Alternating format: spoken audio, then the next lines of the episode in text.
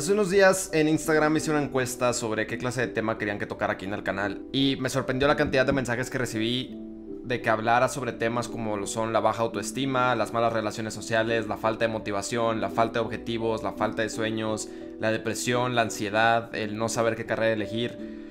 Y aunque definitivamente cada uno de estos temas merece su propio video, el cual eventualmente voy a hacer, también creo que todos estos temas giran en torno a una sola cosa, y eso es a ti, o a la persona que lo sufre. Si me preguntas, Luis, ¿el problema soy yo? Te diría que sí, el problema eres tú. Pero eso está bien, porque si el problema eres tú significa que puedes hacer algo al respecto. Toda esta lista de problemas siento que son cosas que en algún momento tuve que lidiar con ellas, pero que actualmente ya no son tan relevantes en mi vida. Entonces, lo que quiero hacer con este video es abrirme un poco con ustedes y explicarles el enfoque que yo tengo contra esta clase de problemas. Ahora, este video no está hecho para solucionar problemas, sino para explicar cómo controlarlos, o al menos un enfoque que a mí me parece útil. Porque el controlar un problema consiste en tomarlo, colocarlo en una cajita y ponerle un nombre. Entonces cuando lo controlas lo contienes y además lo identificas. Y creo que la identificación de un problema es el primer paso para poder solucionarlo. La cosa es que los problemas son subjetivos y tus problemas nada más existen para ti, o sea que la solución solamente la puedes encontrar tú. Y también creo que la mayoría de estos problemas vienen de no saber quién eres. Por ejemplo, si tienes baja autoestima es porque no sabes qué te da valor como persona. Si tienes malas relaciones sociales es porque no sabes qué le puedes aportar de valor a los demás. Si tienes falta de motivación es porque no sabes qué le da chispa a tu vida, etc. Y es válido no saber porque nadie llega a esta vida con un instructivo, pero en lo que me quiero enfocar es en que estas respuestas existen. Y es justamente lo que Carl Jung decía, que esas respuestas están adentro de nosotros y nuestro trabajo es encontrarlas. Y considero que una buena forma de hacerlo es mediante inspiraciones. Ahora, ¿qué tienen que ver tus inspiraciones con tus problemas? Nada y todo. Porque si encuentras a alguien que te inspire, eso te ayuda a definir tus líneas, te ayuda a definir qué te gusta y qué no te gusta, qué eres y qué no eres, hasta dónde sí y hasta dónde no. Y es mucho más fácil compararte con alguien o con algo más, en vez de encontrar respuestas a preguntas filosóficas como qué es lo que le da valor a tu vida. Lo que quiero hacer en este video es contarles mi experiencia lidiando con esos problemas y cómo es que lo superé utilizando este enfoque de la inspiración. No espero que todos se sientan identificados con lo que voy a contar ni que todos puedan hacer lo que yo hice porque también entiendo que las personas son diferentes. Entonces, si no te sirve el enfoque que yo estoy haciendo mínimo, espero que mi experiencia te ayude a encontrar un poquito de luz porque creo que es lo que todos necesitamos en algún momento. Así que, empecemos.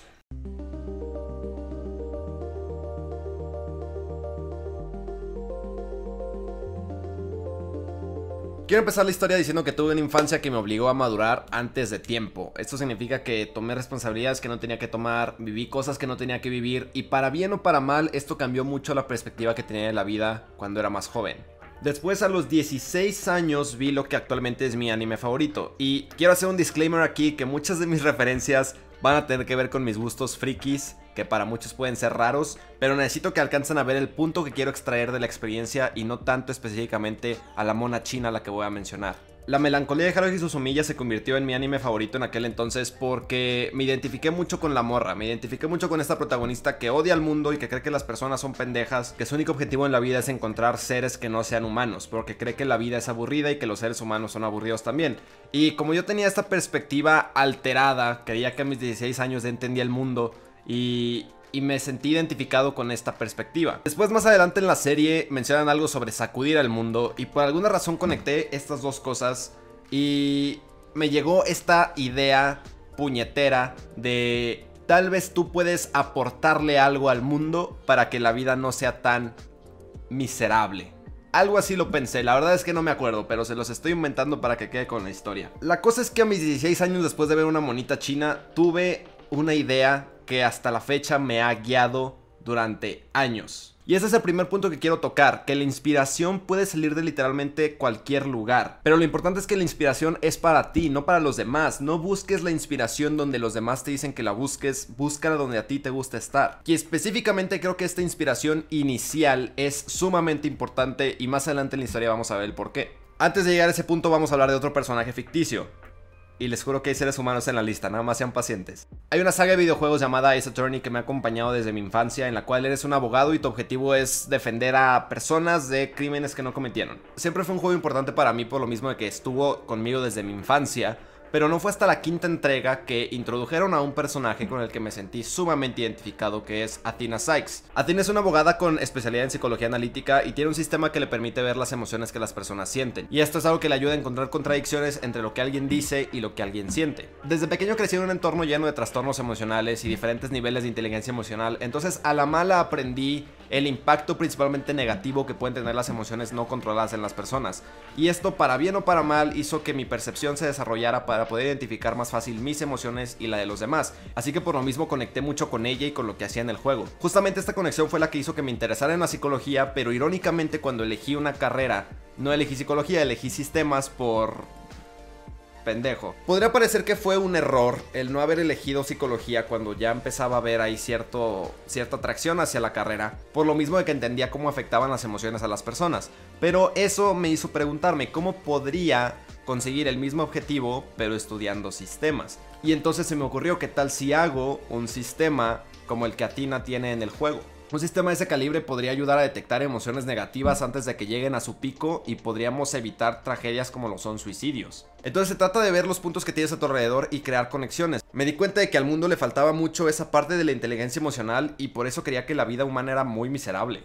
Pero si todos tuvieran un mejor manejo de sus emociones, todos serían más felices, habría menos sufrimiento, habría menos tragedias, menos suicidios, menos muerte y en general el mundo podría ser un lugar mejor. Y ahí fue donde hice el match de ambas ideas y llegué a lo que actualmente considero mi propósito, que es cambiar al mundo mediante la inteligencia emocional. Así que cuando entré a la carrera estaba completamente decidido en hacer un sistema como el de Atina en el juego, pero vaya pendejo que era porque no tenía ni idea de tecnología, ni de psicología, ni de la vida ni de nada. Y esto hizo que el trayecto no fuera nada fácil, porque al menos en ingeniería en sistemas es competencia pura y dura. Todo el tiempo estás escuchando del sistema que hizo este güey y del puesto que consiguió este cabrón y que resulta que el pendejo de tu salón consiguió un puesto en la NASA y luego estás tú ahí sin saber derivar. Y ahorita lo cuento riéndome, pero la verdad es que es sumamente desmotivante. Está de la chingada estar dándote cuenta todo el tiempo que la gente es mejor que tú. Es muy estresante, es muy desmoralizante y te hace dudar muchísimo de tu capacidad. Y ahí me di cuenta de que el mundo es cruel y es culero y que si eres débil el mundo te traga y no le importa y a pocos les importa porque los que sobresalen son otros. Y sinceramente me quise rendir muchísimas veces, estoy a punto de tirar la toalla muchísimas veces, pero justamente en esos momentos donde peor me sentía era cuando aparecía en mi cabeza esta idea inicial de cambia al mundo. Apórtale algo al mundo.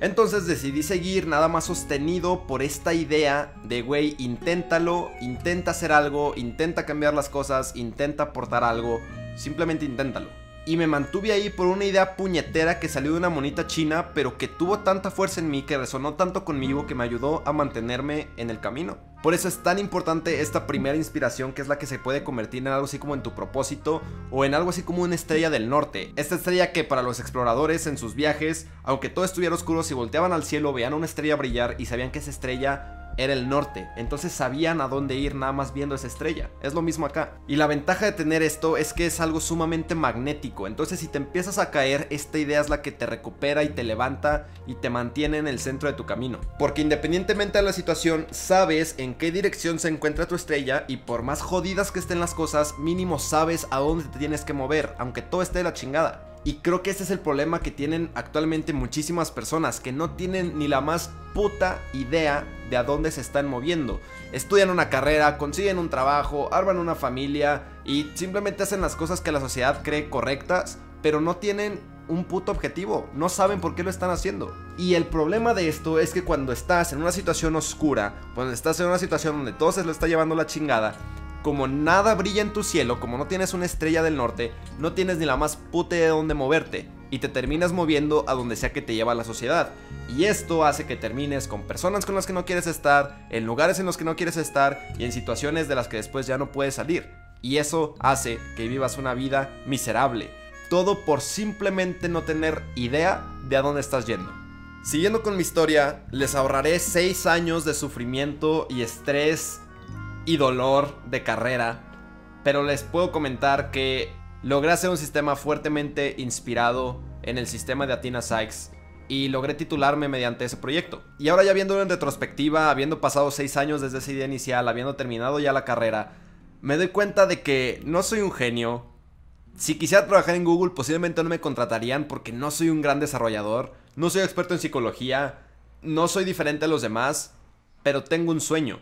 Y entonces me di cuenta de la fuerza que te da tener un puto sueño. Si un pendejo como yo logró el objetivo que ciegamente se propuso cuando entró a la carrera, literalmente cualquier persona puede hacerlo también. Ahora vamos al siguiente problema. ¿Qué pasa si no tienes un sueño? ¿Cómo le haces para conseguir un sueño? Y yo creo que la clave para conseguir un sueño es cuestionarte absolutamente todo. Es preguntarte todo. ¿Cómo eres? Cómo son los demás, por qué el mundo es como es, por qué las personas son como son. Es también exponerte a muchísima información, exponerte a libros, a series, a videojuegos, a eventos, a personas, a lo que sea. Exponte información, recibe información, pero procésala. La clave está en procesar la información porque nos mama consumir contenido que nos entra por un oído y nos sale por otro. No hacemos nada con esa información.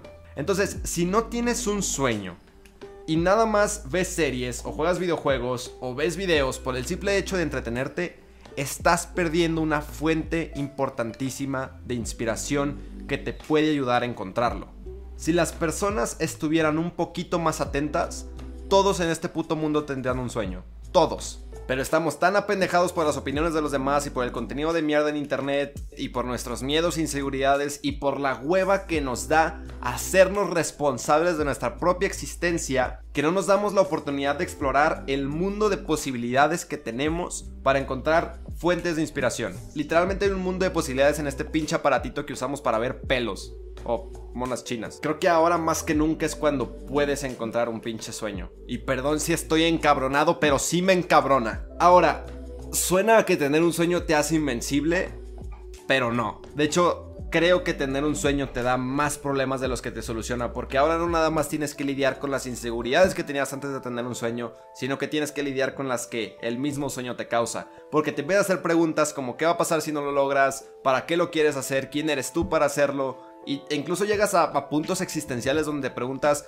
¿De qué sirve que lo hagas? ¿De qué sirve que te esfuerces? Igual todos se van a morir y no tendrá ningún sentido que te hayas esforzado. Y el problema es que esas preguntas te hunden y vuelves al hoyo en el que estabas, pero ahora no nada más dudas de ti, sino que también dudas de tu sueño. ¿Y ahora qué haces? Te sigues moviendo con la mirada al frente. Porque tienes que estar atento. Porque te está llevando la chingada, sí. Porque estás dudando de ti. Estás dudando de tu sueño. Te está llevando la chingada. Mínimo estate atento a ver qué puedes encontrar para agarrarte. Y otra vez, inspiración. En mi caso, cuando estuve en esta situación fue cuando conocí a Jordan B. Peterson, que es el primer ser humano de la lista. Un aplauso, gracias. Peterson es un psicólogo, es un profesor, es un escritor, es, es, un todólogo ese cabrón. Y lo conocí mediante su libro 12 reglas para la vida, el cual por cierto fue un libro que me cambió muchísimo la perspectiva de lo que estoy haciendo actualmente con mi vida. Pero una vez que empecé a investigar más sobre Peterson me di cuenta de que era alguien que iba en contra del mundo. Era alguien que sabía que la vida estaba de la chingada, que la vida era difícil, que el mundo está lleno de dragones y su propósito era ayudarle a los demás a encontrar sus espadas. Es alguien que es optimista y que cree que vale la pena esforzarse por los demás y que sabe que el mundo tiene que cambiar, pero que también cree que vale la pena esforzarse para que el mundo cambie. Entonces, imagínense lo que conocer a alguien de su calibre, con su experiencia, con su carrera, hizo por mi sueño. O sea, me motivó muchísimo y me hizo creer no nada más en mí, sino en mis ideales y los reforzó muchísimo. Y otra vez fue porque estuve atento, porque mantuve la mirada al frente buscando inspiraciones. Después de eso conocí a Matt Diavella, que es un productor y creador de contenido aquí en YouTube. Y prácticamente Matt es la razón por la cual este canal existe. Él hace videos donde cuenta sus experiencias con el objetivo de ayudar a los demás. Prácticamente esto. Y fue mi más grande inspiración para abrir este canal porque me di cuenta de que era una gran forma de apoyar a los demás, que era lo que inicialmente quería hacer. Entonces si se dan cuenta, todo el recorrido que he tenido y todas las altas y las bajas que he tenido siempre han estado alineadas con este objetivo inicial de cambiar al mundo utilizando la inteligencia emocional. Siempre están guiadas por mi estrella del norte. Todo lo que haces se convierte en parte de esa idea y se convierte en tu, en tu espada y en tu escudo y empiezas a moverte bajo el estandarte de ese sueño. Pero después, otra vez, te vuelves a caer y ahora todavía más duro porque entre más te acercas a tu sueño, más te alejas de tu zona de confort. Entre más te acercas a donde quieres llegar, más monstruos aparecen, tienes menos aliados, encuentras gente más fuerte que tus ideales, te das cuenta de lo jodido que está todo y de las pocas posibilidades que tienes de hacer algo al respecto. Conoces un lado del mundo que no conocías y otra vez empiezas a dudar. Vuelves a dudar de ti y de tu sueño y ahora el putazo duele más porque estás más arriba y entre más arriba estás, más vulnerable eres. O al menos así me sentí yo. Y justamente esta progresión que les acabo de mencionar es algo que vive Akane Tsunemori, que es el siguiente personaje en la lista de inspiraciones. Y literalmente es la historia de cómo una persona quiere luchar contra todo un sistema que está corrompido y que está lleno de gente más fuerte que ella. Y también te muestra cómo esa lucha te desgasta y te cambia, pero a la vez te hace más fuerte. Y la clave es aferrarte a tus ideales.